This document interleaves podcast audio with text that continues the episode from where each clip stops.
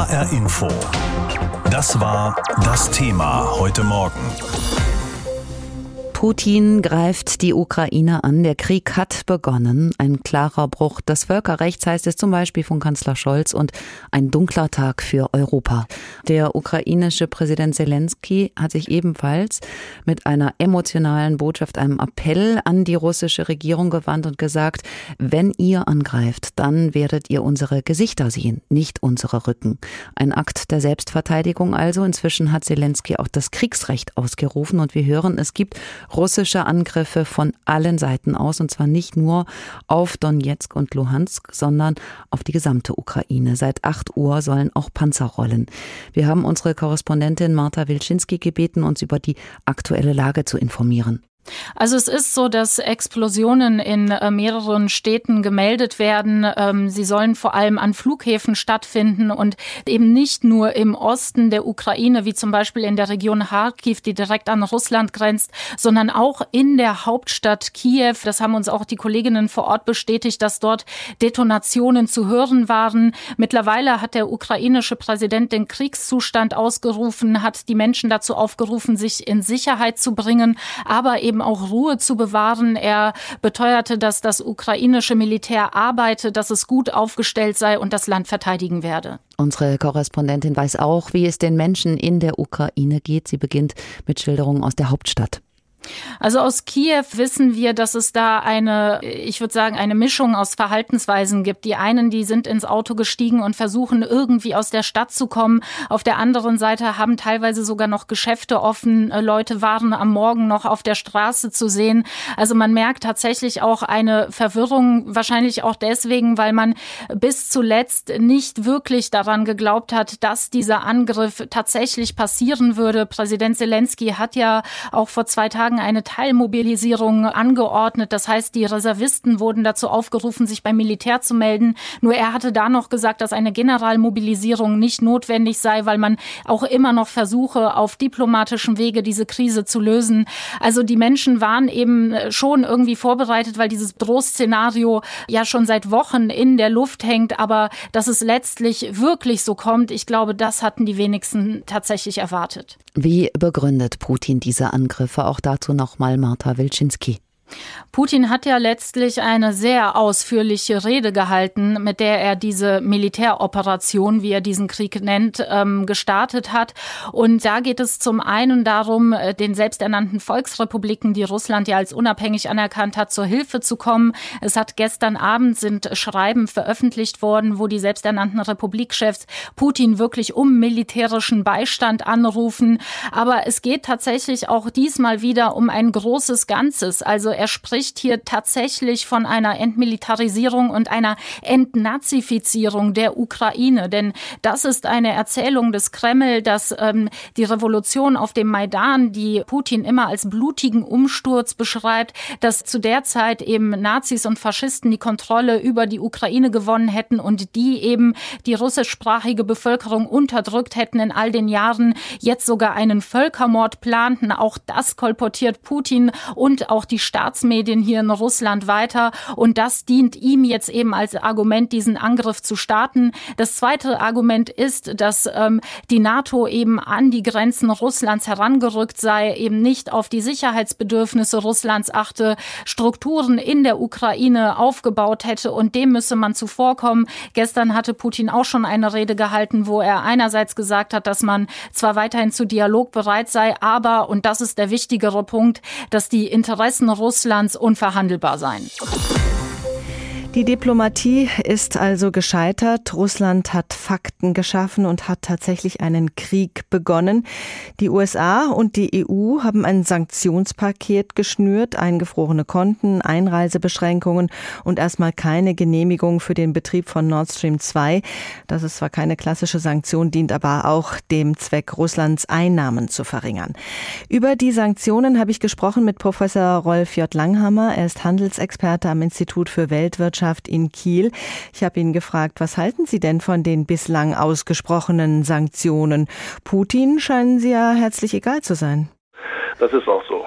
Die haben keinerlei Funktion oder keine Wirkung, jedenfalls in kurzer Sicht. Das sind Nadelstiche. Sie sind im Grunde genommen nichts weiteres als die Ergänzung dessen, was schon 2014 gemacht wurde. Also im Grunde genommen individuelle Personen zu sanktionieren, denen den Zugang zu ihren Konten zu verwehren und sie in irgendeiner Weise sozusagen in den, in den Fokus zu schieben als diejenigen, um die es geht, das wirkt nicht viel. Das wirkt gar nicht. Ähm, Russland sitzt auf einem guten Devisenpolster von 620 Milliarden Dollar und kann sich eine Zeit lang jedenfalls selbst sozusagen ernähren und finanzieren. Genauso wenig helfen Sanktionen gegen Handel mit den betroffenen Regionen. Das war schon bei der Krim so und das geht jetzt um die beiden Regionen Donbass und Luhansk genauso. Auch das wirkt nicht. Ja, als härteste Sanktion hätten wir ja noch den möglichen Ausschluss Russlands aus dem internationalen Zahlungssystem SWIFT. Wie bewerten Sie diese Option? Das ist schon ein wirklich ganz anderes Kaliber. Das würde aber besonders eben auch deutsche Unternehmen treffen, überhaupt alle westlichen Unternehmen, die bisher mit Russland Geschäfte machen. Für Russland wäre das natürlich kurzfristig schon ein Problem. Aber wie gesagt, äh, Zahlungen können sie zunächst einmal leisten mit Geldern, die sie selber haben. Und wenn sie denn Schwierigkeiten hätten, dann könnten sie sich auch nochmal versuchen, über China Gelder zu beschaffen. Aber den reinen kurzfristigen Zahlungsverkehr würde es treffen. Aber wie gesagt, es würde uns am härtesten auch treffen. Auch deutsche Unternehmen haben nennenswerte Investitionen in Russland und die müssten sie ja auch über SWIFT abwickeln. Also alles das, was an Sanktionen wirkt, trifft uns auch hart. Mhm. Und ist auch noch nicht auf dem Weg aus diesem Grunde.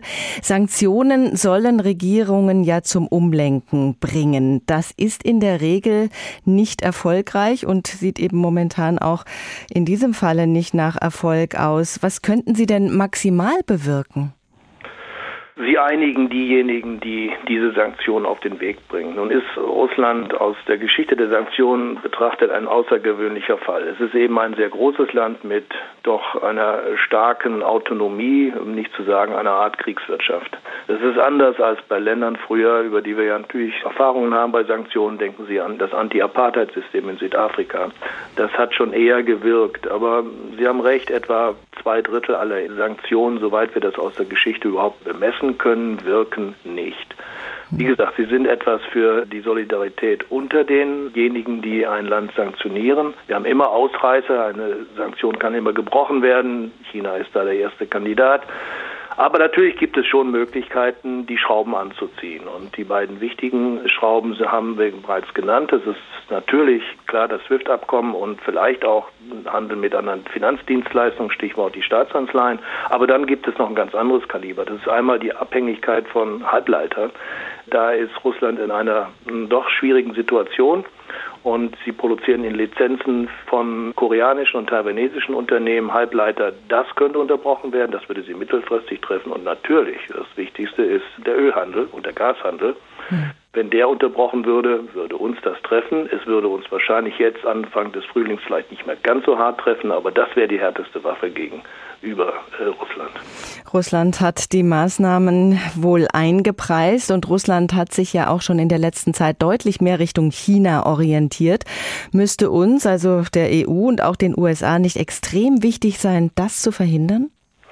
Das können wir gar nicht verhindern. Es liegt in den Händen der chinesischen Regierung, inwieweit sie sich vor den Karren Russlands spannen lassen wollen. Für China ist der wichtigste Kontrahent, aber auch der wichtigste Handelspartner eben die USA. Und beispielsweise in vielen chinesischen Halbleitern, die man unter Umständen nach Russland exportieren könnte, stecken auch amerikanische Vorleistungen. Das heißt, die Chinesen werden sich das ganz genau überlegen, ob sie wirklich sehr viel Ärger mit den USA bekommen nur um Russland jetzt beizustehen in einem Konflikt, der nicht unmittelbar China betrifft. Die Pipeline, die zwischen Russland und China jetzt gebaut wird, ist 2025 erst fertig. Sie wird niemals das ersetzen können an Kapazität, was die Pipelines in den Westen bringen.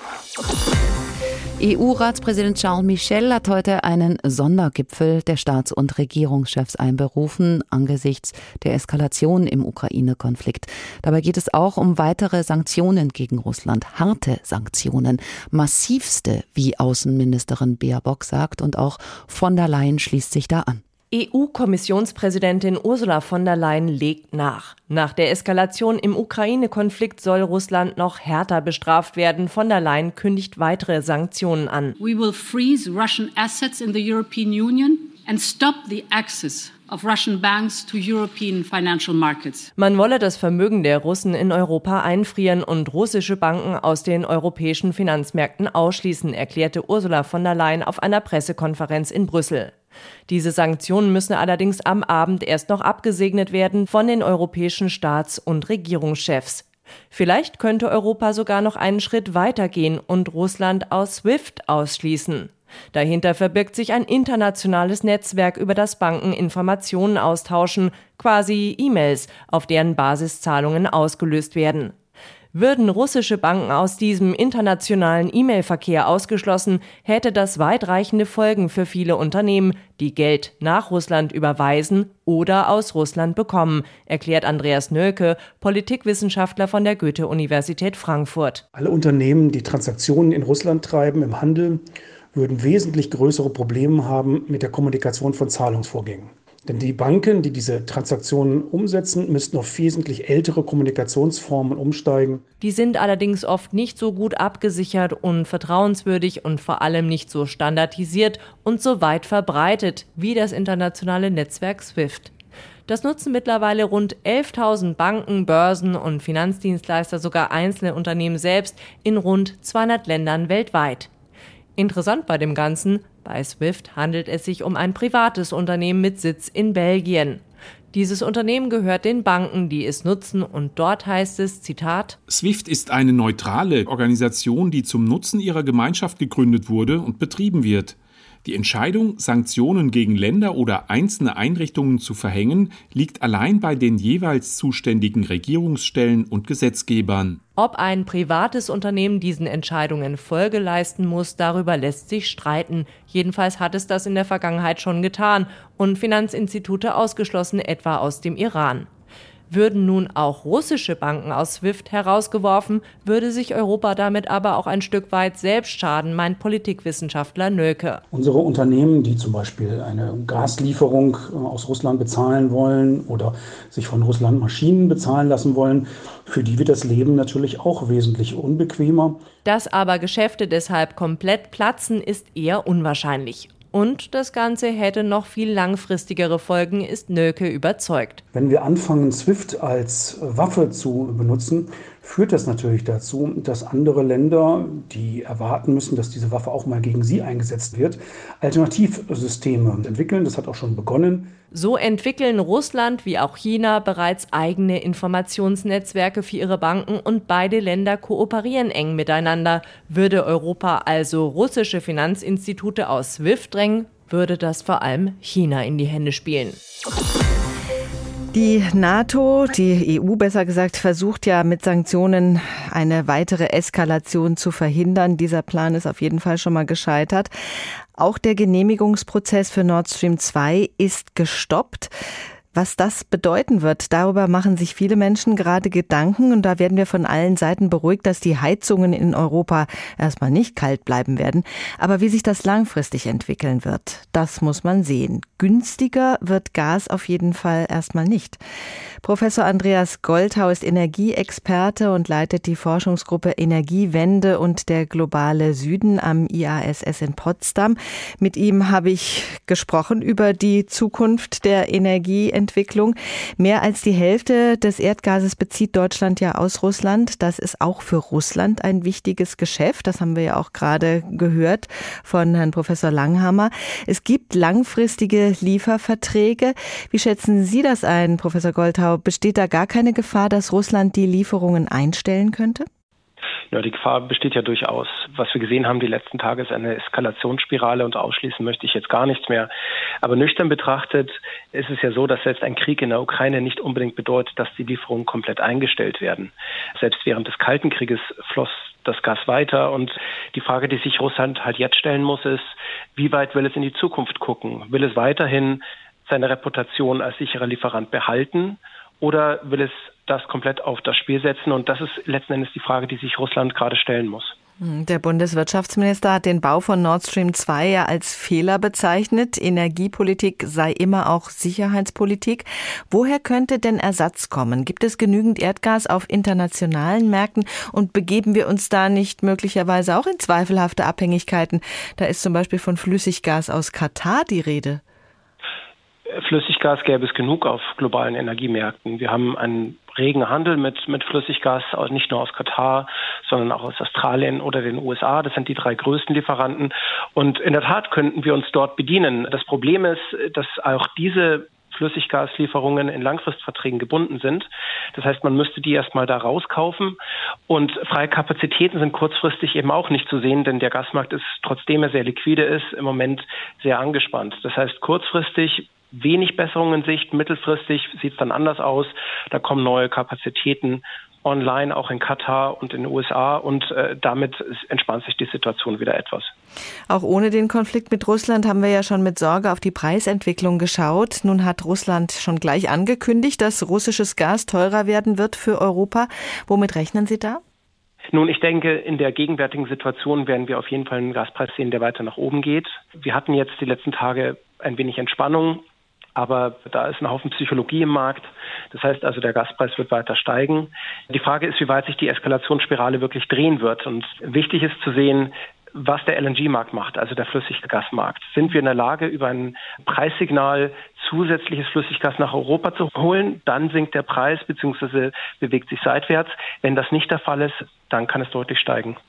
Wie sieht es dann mit dem Energiehunger der deutschen Industrie aus? Wie weit sind wir da in Sachen Energiewende, erneuerbare Energie?